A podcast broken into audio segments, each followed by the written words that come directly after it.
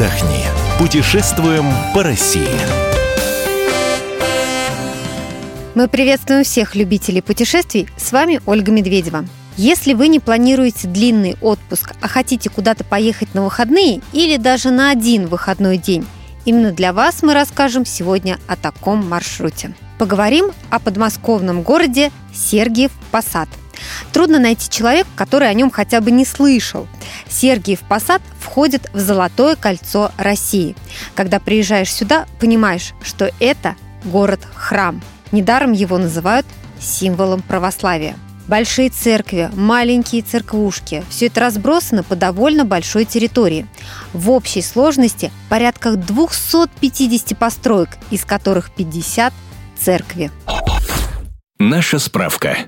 История Сергиева Посада началась в XIV веке с небольшой кельи, которую на этом месте поставил Сергий Радонежский. Его последователи начали селиться вокруг кельи, и образовался постепенно монастырь. В нем впервые ввели новый устав. Если раньше монах, приходя в монастырь, сохранял свое имущество и жил своим хозяйством, то теперь для всех монахов установили единые правила поведения, и хозяйство объединили. В начале 15 века монголо-татары монастырь сожгли, но Иван Грозный, его здесь крестили, поспособствовал тому, что чтобы монастырь отстраивался уже в камне. Позже именно здесь Андрей Рублев написал свою известную икону Троицы. В конце 17 века монастырь достиг вершины своего могущества благодаря покровительству и щедрости Петра I. Монастырю принадлежали несколько сотен деревень и рыбные промыслы. Чуть позже в монастыре открылась духовная семинария. В конце 18 века из прилегающих к лавре слобод образовался город Сергиев Посад. Сегодня Троица Сергиева Лавра – это памятник ЮНЕСКО. Исконно русская – это фраза про Сергиев Посад. Православные церкви, дома с деревянной резьбой, настоящая русская кухня и барышни в национальных платьях. Вот почему здесь так много туристов. В наш приезд было несколько автобусов с китайскими группами. Плюсом еще является и то, что от Москвы ехать совсем недалеко. Навигатор.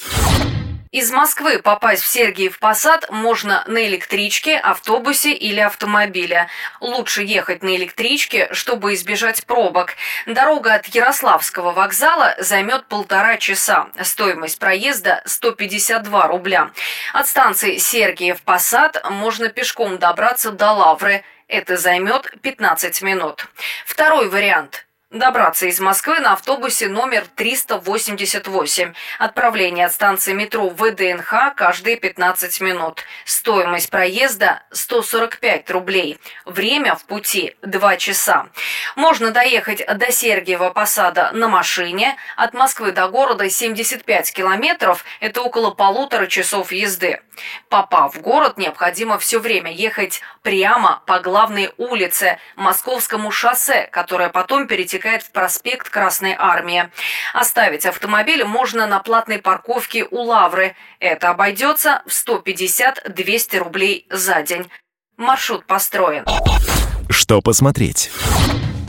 Перейдем к самому интересному. Итак, что посмотреть, если вы приехали в Сергиев Посад одним днем – Самая популярная достопримечательность, конечно, ансамбль Троицы Сергиевой Лавры. Главный вход в исторический центр через Святые ворота.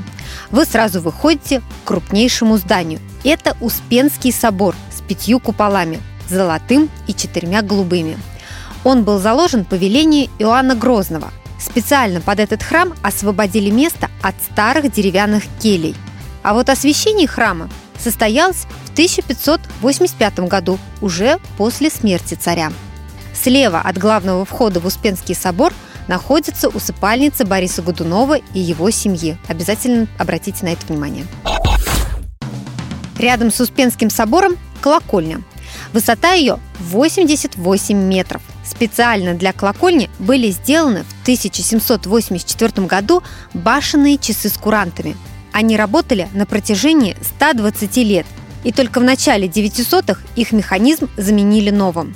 Изначально здесь было 42 колокола, самый большой из которых «Царь колокол» весил 65 тонн. В 1930 году этот колокол уничтожили. И только в 2004 году на колокольню был поднят новый царь-колокол весом 72 тонны. Он стал самым большим действующим колоколом в православном мире. Попасть на колокольню можно только с экскурсии. И лучше уточнить о ней заранее и записаться.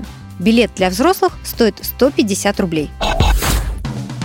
Древнейшие из сохранившихся зданий Троицы Сергиевой Лавры – это Троицкий собор.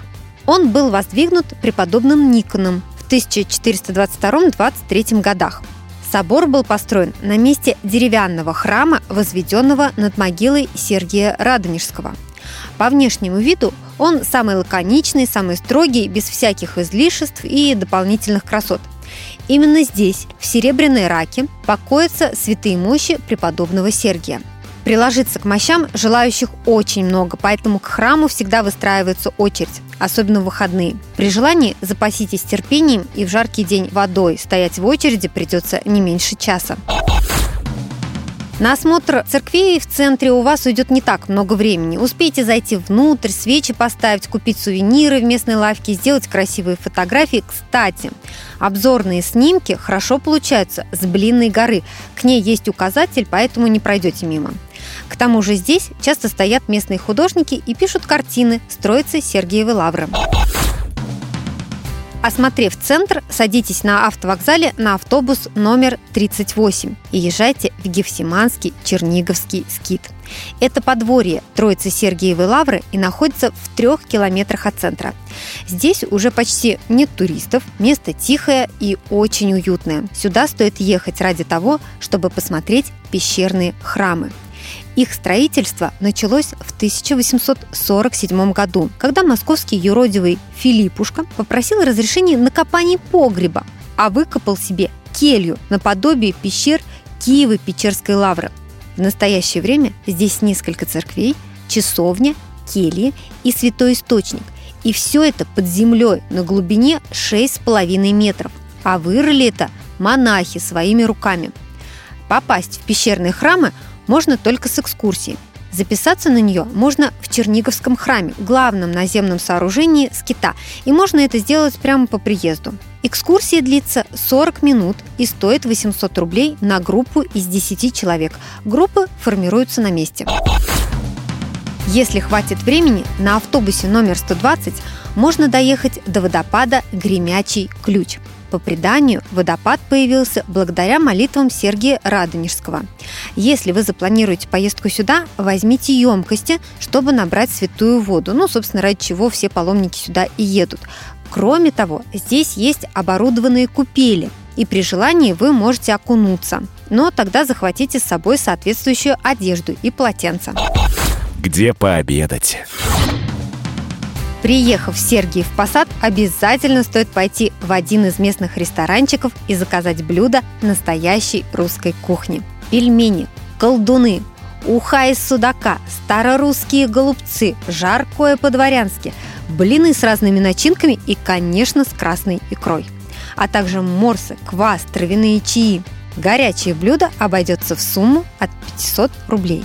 Порция нормальная, одного блюда хватит, чтобы отлично пообедать. Кроме того, в каждом таком ресторанчике колоритный интерьер, официанты в национальных костюмах и в некоторых звучат русские народные песни, чтобы русской культурой прониклись. Главным образом иностранцы, которых, как я отмечала уже здесь, очень много.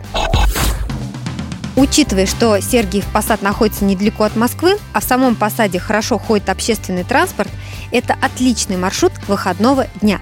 День получится насыщенный, и вы вернетесь вечером в столицу полными впечатлений.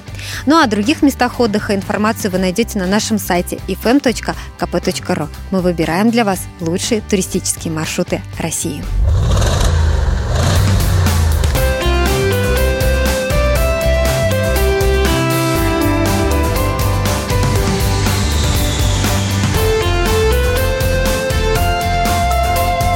Отдохни. Путешествуем по России.